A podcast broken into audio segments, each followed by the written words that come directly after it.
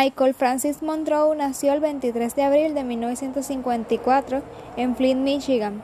Sus padres son Francis Richard Monroe, quien trabajó en una línea de montajes de automóviles, y Helen Verónica, su madre, trabajó como secretaria. Michael Francis Monroe es un cineasta, documentalista y también escritor estadounidense conocido por su postura progresista y su visión crítica ante la globalización, las grandes naciones, la violencia armada, la invasión de Irak y de otros países y las políticas de gobierno de George Bush y sus antecesores.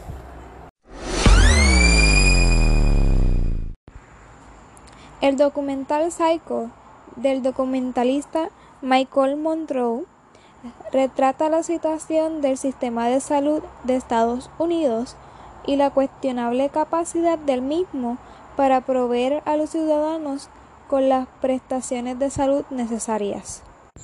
Uno de los temas en donde vamos a criticar o argumentar es sobre si el sistema de salud de Estados Unidos es el mejor o es un sistema nefasto y discriminatorio.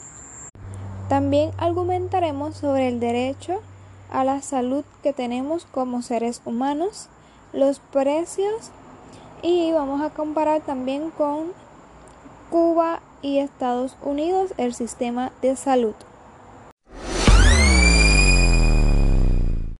El documental Psycho de Michael Monroe de 2007 retrata la situación del sistema de, salud estadounidense y la cuestionable capacidad del mismo para proveer a los ciudadanos con las presentaciones de salud necesarias. Si bien se mencionan en algunos inicios casos dramáticos referidos a problemas que atraviesan los quienes no tienen planes de médicos o coberturas médicas, como se le llama. El núcleo del documental se centra en los problemas que tienen las personas que no tienen seguro médico y el cual él le da la espalda. eso es un gran problema a los que viven en Estados Unidos, ya que si no tienes seguro médico, es casi imposible que te atiendan en un hospital. Pues, de escuela así, pues Psycho, pues vi que hay muchos países que tienen mejor, le, tienen más actualizada la medicina que Estados Unidos. Y pues yo pensé mi opinión era que yo pensaba que Estados Unidos tenía la mejor medicina de todo el mundo, porque era un país muy grande, tenía buenos doctores, la Universidad de Harvard, parece que un montón de doctores buenos deberían estar ahí, ¿eh? pero, pero vi que hay muchos muchos países que tienen mejor la medicina que Estados Unidos.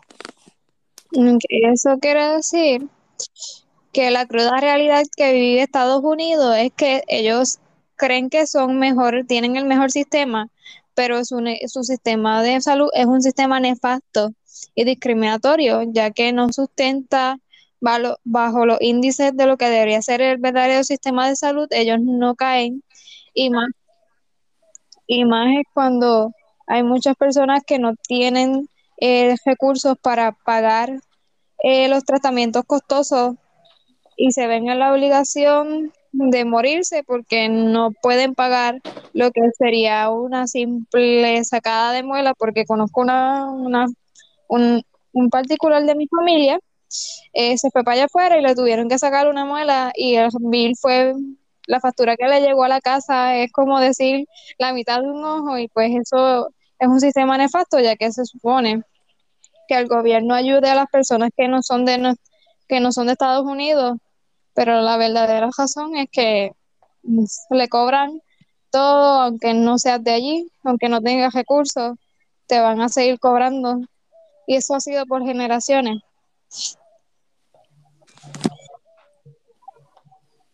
Yo lo que aprendí es que todo Estados Unidos es como un negocio bien grande. Todos tienen, siempre sacan algo de presupuesto a todo. Siempre buscan beneficios. Sí. Y con este documental vi como en sí matan a las personas por dinero porque se especifican en se, para denegarle los servicios a ellos, a los mismos, a los mismos estadounidenses y a los otros, a los que vienen de otros países también. Porque cuando uno va para cuando uno va para diagnosticarse que necesita una cirugía, por ejemplo, ellos van por todo tu expediente buscando por lo menos una falla para poder negarte, para que ellos puedan en sí tener más chavo en su bolsillo. Sí. Ok. Eh, Lo que yo vi de este documental fue el retrato del supuesto mejor sistema de salud del mundo, que este documental lo convierte en un sistema nefasto y discriminatorio que no se sustenta bajo los índices de lo que debería ser un verdadero sistema de salud. Y es verdaderamente preocupante. Sí, en muchas ocasiones eh, sabemos lo que son pólizas de salud y lo que hacen muchas de ellas es hasta eh, en un cierto punto te, te enjollan en que te vamos a ayudar en cuando estés enfermo y cuando es la enfermedad te dicen, ah, esto no lo cubre la póliza, ejemplo, cáncer, Sí. cáncer, ejemplo, déjame ver un cáncer, déjame ver. Cáncer de ovario, cáncer de testo- eh, testículos, parece- te dicen, lo único que cubrimos es cáncer de mamas y, y nosotros, y cuando las personas van como que a buscar un poco de ayuda y ven, se encuentran con esta triste realidad, es como que un vaso de agua fría para ellos, Sí. lo cual no debería ser así porque se supone que estás pagando por una póliza, este, te den los servicios, igual que los planes médicos, que muchas veces sal- eh, eh, pagas por un plan médico, la cual a la larga tienes que pagar tú todo porque ellos no te van a cubrir. A mí me gustaría mencionar lo que eh, pasa casi al final del documental, que es que Michael va y entrevista a unas personas que sí, eh, eh, ayudaron para cuando pasó el 9-11, la Torre Gemela, Sí, y las personas tenían problemas respiratorios, unos uno tenían en sí trauma, que tenía eh, sueños por la noche con pesadilla. Y cuando él le pregunta sobre el, el, el servicio de salud que les dan, porque supuestamente hubo unos fondos para esas personas que ayudaron al 911, ellos dijeron que era casi imposible recibir esos servicios. Y pues él recogió a todas esas personas y se los llevó para Cuba, porque Cuba tiene servicio médico y de hospital y todo eso gratis. Él se los lleva a Cuba y lo primero que hicieron fue entrar a una farmacia. Y había una persona que necesitaba un... No sé si ustedes han visto los inhalers, que, es que te lleva, se respiran medicina en, sí en unos potecitos. Ujú. Pues en Estados Unidos eso vale 120 dólares. Ahí en Cuba vale 5 centavos. Wow, y es triste ver que los medicamentos en un país y en otro son sumamente diferentes los precios. Ejemplo, aquí, eh, aquí pues en Puerto Rico las cosas no están tan caras como en Estados Unidos, pero somos también una colonia, eso que los precios tienen que ir acorde con Estados Unidos. Y es triste ver que mucha gente se está muriendo por no tener medicamentos, eh, no tener eh, dinero para pagar eh, un servicio médico por simple razón de los precios que imponen los Estados Unidos. Y un ejemplo muy claro que nos presenta el documental es este, la pandemia del COVID-19, que la cual la respuesta del gobierno federal ha pasado de ser inicialmente disciplinante y abierta a confrontaciones con respecto a los demás países y organizaciones mundiales. Las condiciones de vida en Estados Unidos son casi extremas, los cuales no debe ser así si, si se van. Si Estados Unidos dice que es la mejor eh, potencia mundial debería ser potencia mundial en mejores ámbitos, en, en preocuparte por la salud de los pobres ricos y la clase media, también en los trabajos, porque eh, dice lo que es el sueño americano y muchas veces lo que cuando llegan los inmigrantes a Estados Unidos se dan cuenta que el sueño eh, americano es, como un sueño fantasioso, porque cuando llegas allá te encuentras con la dura realidad que no es, por ser inmigrante no te van a dar los mismos beneficios. En vez de pagar, por ejemplo, si trabajo 18 la hora, te la pagan a 9 y pues no debería ser así, debería ser todo igualdad.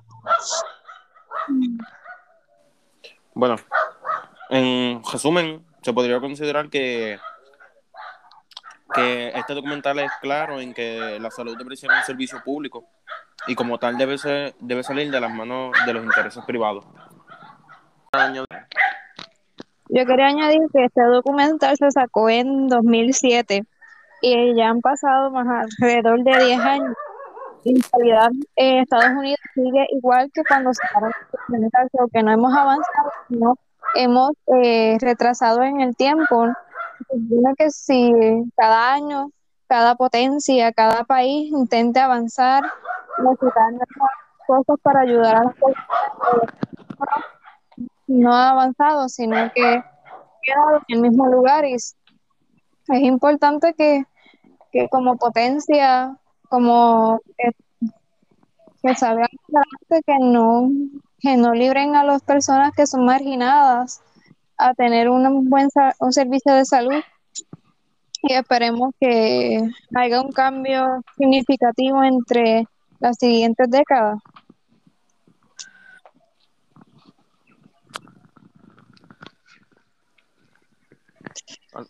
¿Algo más que, quieran añadir, Pedro?